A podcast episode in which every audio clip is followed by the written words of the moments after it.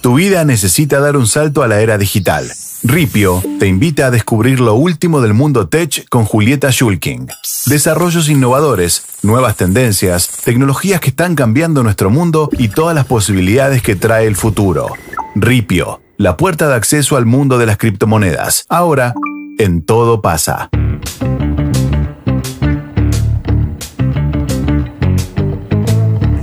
Hola Julieta Bestia Julkin, ¿cómo estás? Hola, buena semana. Muy Hola, bien. Juli. Gracias, igualmente. Muy bien y contenta porque otra vez una Qué bueno que festividad estás contenta. celebra, se celebra hoy el Día de los Lasles Programadores. Bien, Bien. muy es bien. hoy, eh, 13 de, de septiembre, así que le mandamos un saludo. Una especie que está creciendo más Sí. eh, a un ritmo más bajo que la demanda que hay, porque pareciera la sensación todo el tiempo alguien te dice que necesitan más programadores de los que hay. Sí, pasa exactamente eso. Raro, porque es el único rubro en el que pasa, diría. Sí, sí, en tecnología pasa mucho, hay muchos de esos puestos. Tengo preguntas como muy, muy gilas, Juli. Por favor, pero son las que me gustan. ¿Qué arra- es programar? No, arranco. Hay una carrera universitaria, hay una carrera terciaria, una carrera universitaria para programar.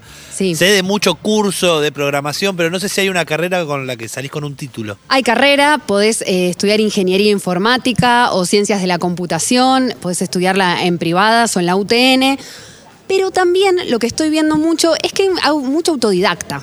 O sea, que, que estudian porque todos los días tienen la disciplina de estudiar y esto es así. Yo hice cursos de programación, pero no sé programar nada porque no tengo la gimnasia de todos los días sentarme, lleva mucho tiempo y conozco muchos casos, vuelvo a citar a Siri, que, que no fue a la universidad ni hizo un terciario, pero es programador porque todos ¿A los Santi días. Siri? Santi Siri. Sí. Eh, bueno, así conozco un montón de casos de personas que no pasaron por la universidad, pero son geniales programando. Pero Santi dice que eh, habría que enseñar programación en las escuelas, Claro, Sí, ese- ¿no? Como en la materia. escuela primaria incluso. Está el que aprendió inglés solo, Sí. poniéndole subtítulos por las canciones, pero es una excepción, me parece. Sí, ahora, hoy 2021, es más fácil aparte aprender inglés, por ejemplo, y es más fácil eh, también estudiar programación si te interesa mucho. Hay muchos casos de, de centennials adolescentes que a los seis años ya empezaron como a hurgar, a, a explorar la computadora de su familia, por ejemplo, y así llegaron a, a la programación. Hay 115 mil programadores en la Argentina y se espera que para 2025 haya medio millón. Y mm, yo tengo fe. Sí, pero porque ahí es- se, se está acelerando y también el hecho de que eh, los nativos digitales, como se les llaman, empiecen a estar tan presentes en el mundo de la programación, por ahí haga que en cuatro años eh, haya más, más programadores. Em, lo saludo en, en este día porque hoy vamos a hablar de oficios digitales. Tengo ganas de hacer una especie de viaje con ustedes. Hay como 300 oficios digitales. La verdad que me volví medio loca buscando eh, oficios porque son un montón. Hice una selección para la comunidad todopasista, que la verdad eh, escriben Es enorme. mucho. Es enorme y siempre, cada Muy lunes me, escriben mucho con muchas consultas de, de lecturas, con muchas ganas de aprender de tecnología, así que esto es para ustedes. Em, en principio, saber qué es un oficio digital es algo que probablemente no estudies eh, en la universidad, tal vez en algún terciario, y tiene que ver con saberes digitales, que son los que se piden hoy. El LinkedIn, por ejemplo, 20 de las 25 habilidades más buscadas tienen que ver con habilidades tecnológicas. Así que eh, claramente eh, el mundo va para ahí. Y también con mucho foco en, en familias, por ahí de bajos recursos, barrios marginales, en donde tienen un ejemplo de una madre por ahí que va a limpiar casas, eh, o no sé, padre panadero, estoy a- tal vez hablando algún- de, de algún oficio, estereotipos. sí.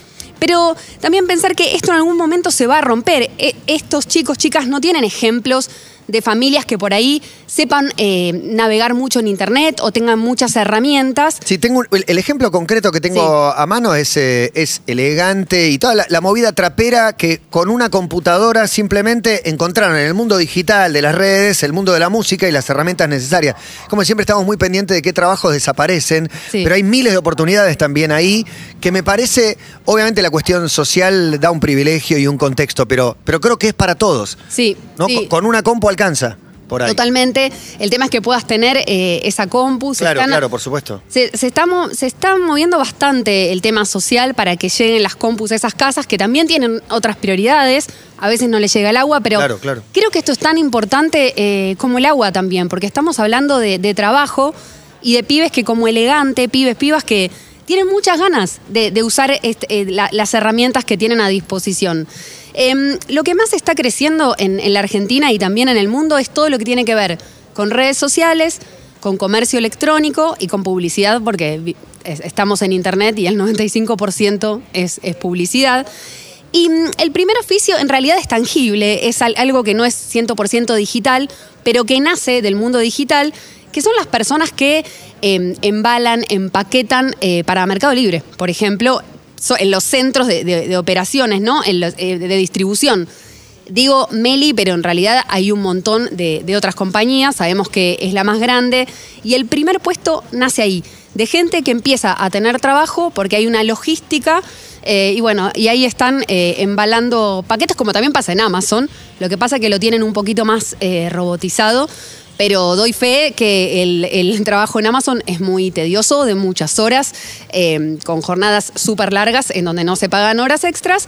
eh, y eso eh, pasa también eh, en, Internet y en las grandes compañías que, lideran el ranking. Eh, ahora sí, empezando, tenemos al operador de ventas. El operador de ventas es, el puesto que más ha crecido en el último tiempo y es la persona intermediaria entre el consumidor, digamos, el vendedor, y la empresa que, te da ese, ese bien. Son personas que tienen que responder quejas, que tienen, armar el, eh, tienen que generar el ticket para que vos te pueda llegar el, el producto a tu casa y tienen que ser intermediarios entonces para que vos puedas comprar eso. Lo tenemos súper naturalizado, me parece. No sé si ustedes cómo se llevan con el comercio electrónico, pero está súper, súper naturalizado esta persona que a veces pensás que es el vendedor y no, es una persona que está contratada para intermediar entre el vendedor y vos.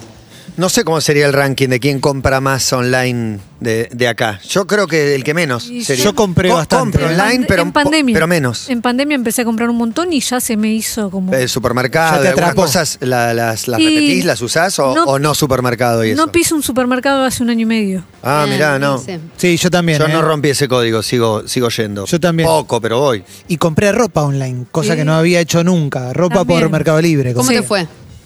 Bien. ¿Te entró todo? No, pero no tuviste problemas. No, no tuve, no, no, pero tampoco compré Una campera, compré, no. claro, no. bueno, por eso no, no compramos mucho. No. Ninguno de nosotros. No, en, en- en mi familia compra pía, así que yo las compras online. Claro, no las- A mí me Tampoco. viste mi señora, viste que Tampoco. yo soy un desastre. Eh, viste cómo es. Pero es Bueno. así, ¿eh? Así como lo, como lo dijiste. Yo soy del club de Milce también. Creo que el 80% de las compras las hago online y también de ropa. Es genial, Definitivamente. es genial. Sí, me acostumbré, pero fue a partir de esto, ¿eh? La pandemia fue como que me empujó a algo que yo antes no lo tenía y ahora está súper naturalizado. ¿Ropa mira, acaso es a- el rubro más, más problemático? Porque supone que te, Sí. te tenés que probar. digamos. A mí no me O sea, funcionó Si bien no te anduvo el talle ropa. es un ¿No? problema. Sobre todo porque hay un servicio, se supone, de devolución y de cambio. Te lo devuelven. No, sí, no me funcionó. ¿No te funcionó? No, no me funcionó. Cuando ibas a pedir otros modelos, no tenían, no, no, no funcionaba. Estoy en medio de eso ahora, por un regalo que le hice a mi padre. Ah, el canje difícil. El, ca- el cambiar, Sí. digo. El cambiarlo, Claro. sí, sí, sí, sí. Pequeños vendedores igual está bien también. Por ejemplo, en casa pedimos los quesos, ya tenemos un proveedor y sabemos que todos los jueves viene. Eso es genial y te ahorra mucho tiempo. Claro, claro. El segundo, lo segundo más buscado, oficio digital más buscado, publicidad en redes sociales. Hay gente que se encarga de diseñar todas las estrategias de publicidad que son muy difíciles de hacer porque muchas veces no son efectivas. Muchas veces se invierte mucho dinero en, publicidad y no se llega a ningún lado. Inclusive targeteando, sabiendo a quién, sabiendo a quién te dirigís. Y para esto eh, lo hipervinculo con otro oficio que es el especialista en SEO. Eh, el SEO que tiene que ver con optimizar el motor de búsqueda. Acuérdense, SEO eh, son siglas que son muy importantes en Internet porque es importante para todo. Si vos tenés una buena estrategia de SEO, y esto va para las noticias, tal vez sea la base del clickbait, el SEO, que tiene que ver con usar las palabras clave que las personas buscan en Internet para que Google te posicione eh, en, la, en las búsquedas de las personas. Claro, Emil, deci- sí. decir las palabras mágicas para que te encuentre. O sea, por eso en el periodismo se terminaron, digamos, los títulos más poéticos y va directo a, tipo, si es sobre Maradona, no puedes decir el más grande de todos, tiene que decir Maradona en el título porque si no, no te va a encontrar. Lo que no recuerdo, SEO era Search Engine y Engine eh, eh, optimizador, Op- optimization, opti- optimization. Eh, sí, eh, la verdad es que me parece que es la clave de, de todo en, en Internet, el SEO hoy. Todos están desesperados con sus estrategias de SEO y faltan personas. Como los programadores, faltan personas especialistas en SEO.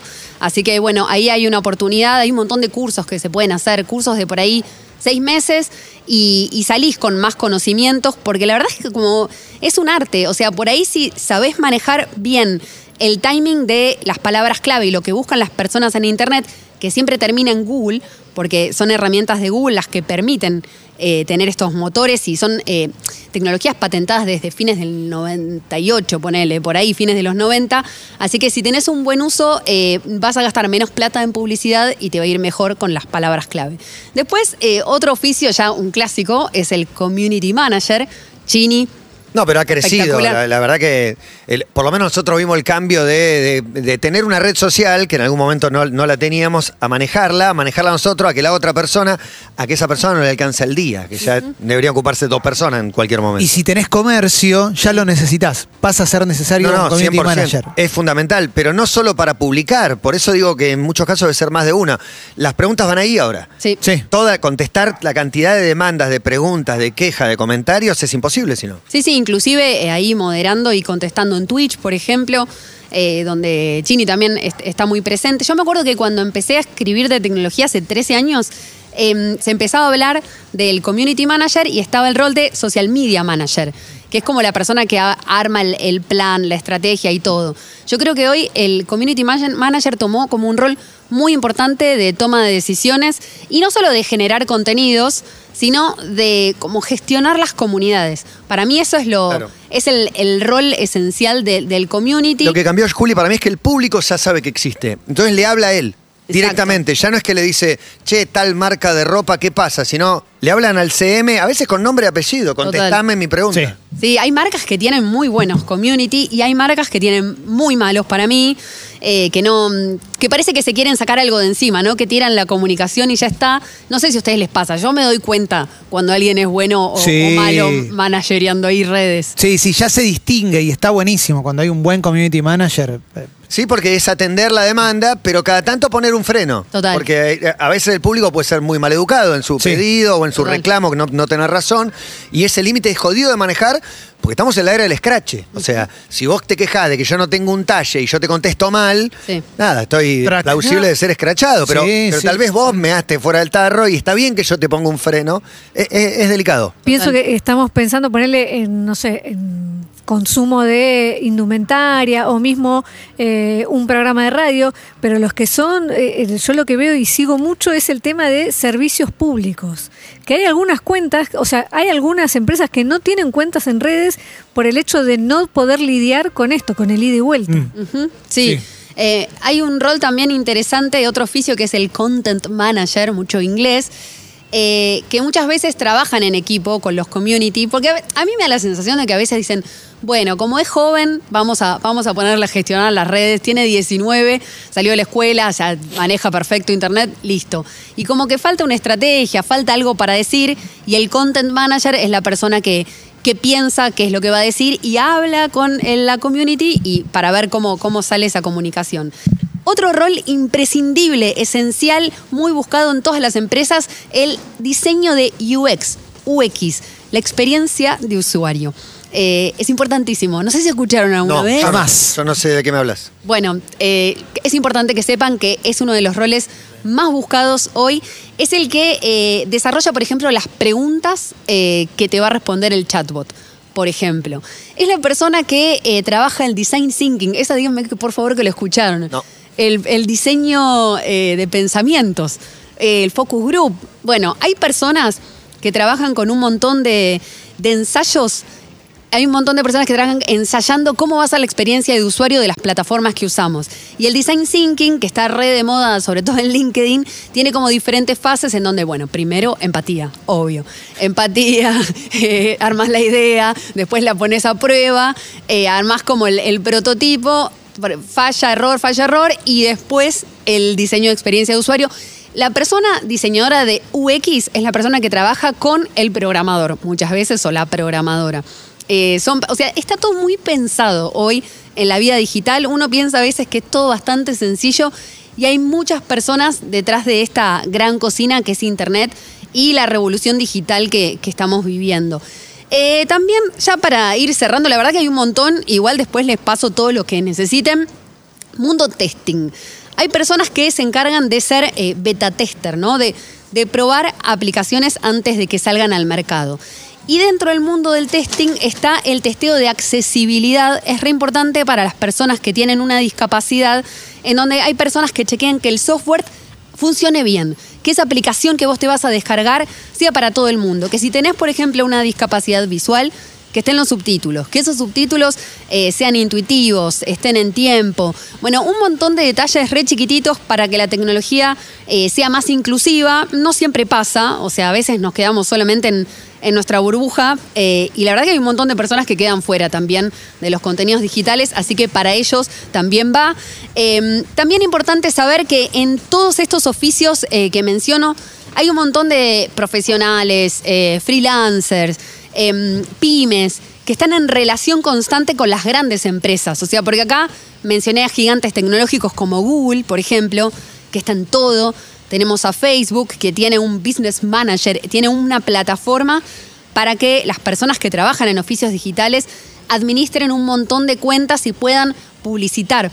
O sea, para que puedan gestionar los avisos en su propia plataforma. Esto es imparable igual. O No, sea, claro. cuando, cuando empezás a, a ver cómo funciona todo, decís, esto va a ser siempre así y sobre todo porque eh, los Google, los Facebook tienen cada vez más poder eh, y es también pensar que son una especie de, de monopolio. Pero bueno, tal vez eso sea también para al- algún otro lunes. Me gusta que aparecen nuevos trabajos. Digo, porque generalmente el, el miedo con la tecnología es que reemplacen otros trabajos o que un montón de gente se quede sin.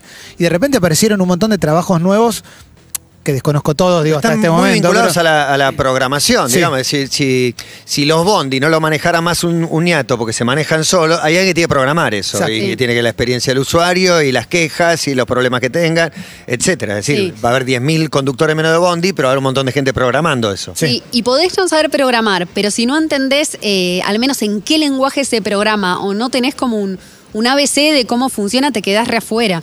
Y esto no es solamente para personas eh, jóvenes, sino es para todo el mundo. Claro. O sea, si no te capacitas, quedas muy afuera. Lo bueno es que de- desde 2020 hay un montón de cursos gratuitos.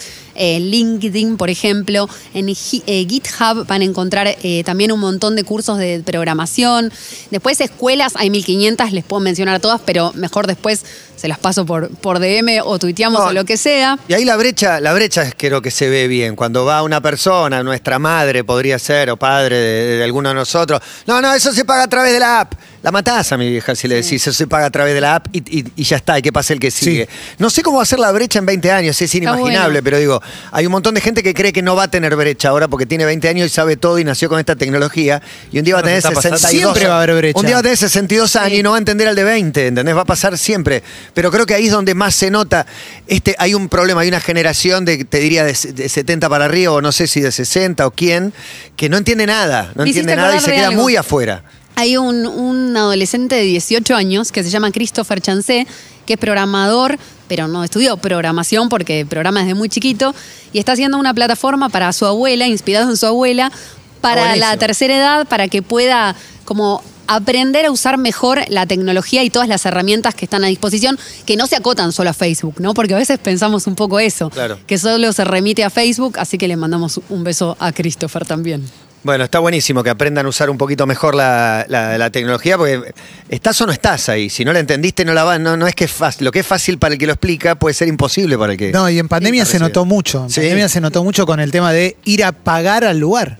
Sí, Un montón Sí. de gente no sabía cómo hacer para pagar online. sí, es verdad. Bueno, sí, y por eso también creo que el, el mensaje es como aprende un oficio digital, aprende pibe piba un oficio digital, eh, así puedes encontrar trabajo, puedes trabajar para acá, para la Argentina eh, o para afuera, eh, y enseñale a las personas que están a tu alrededor también, ense- tené paciencia con tu mamá, tu papá, tu abuelo, tu abuela. Gracias, Juli. Un placer. Juli Shulkin acaba de pasar, hay una pausa y dicen que viene Benjamín Amadeo aquí a la terraza. Tu vida dio un salto a la era digital. Ripio te trajo lo último del mundo tech con Julieta Schulking. Desarrollos innovadores, nuevas tendencias, tecnologías que están cambiando nuestro mundo y todas las posibilidades que trae el futuro. Los lunes en Todo pasa. Descubrí el futuro de la economía digital con Ripio, la plataforma más simple para comprar tus primeros bitcoins. Ripio, la puerta de acceso al mundo de las criptomonedas.